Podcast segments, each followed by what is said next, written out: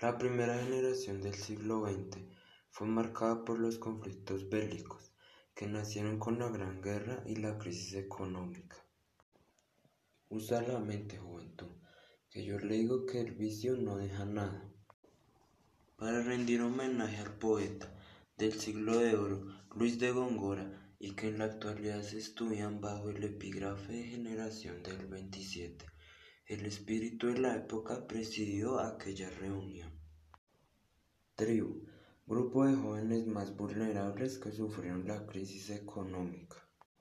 La adolescencia es un tema actual y recurrente en nuestra sociedad que sigue provocando un intenso intercambio de opiniones entre científicos, sociales, educadores, padres de familia, etc.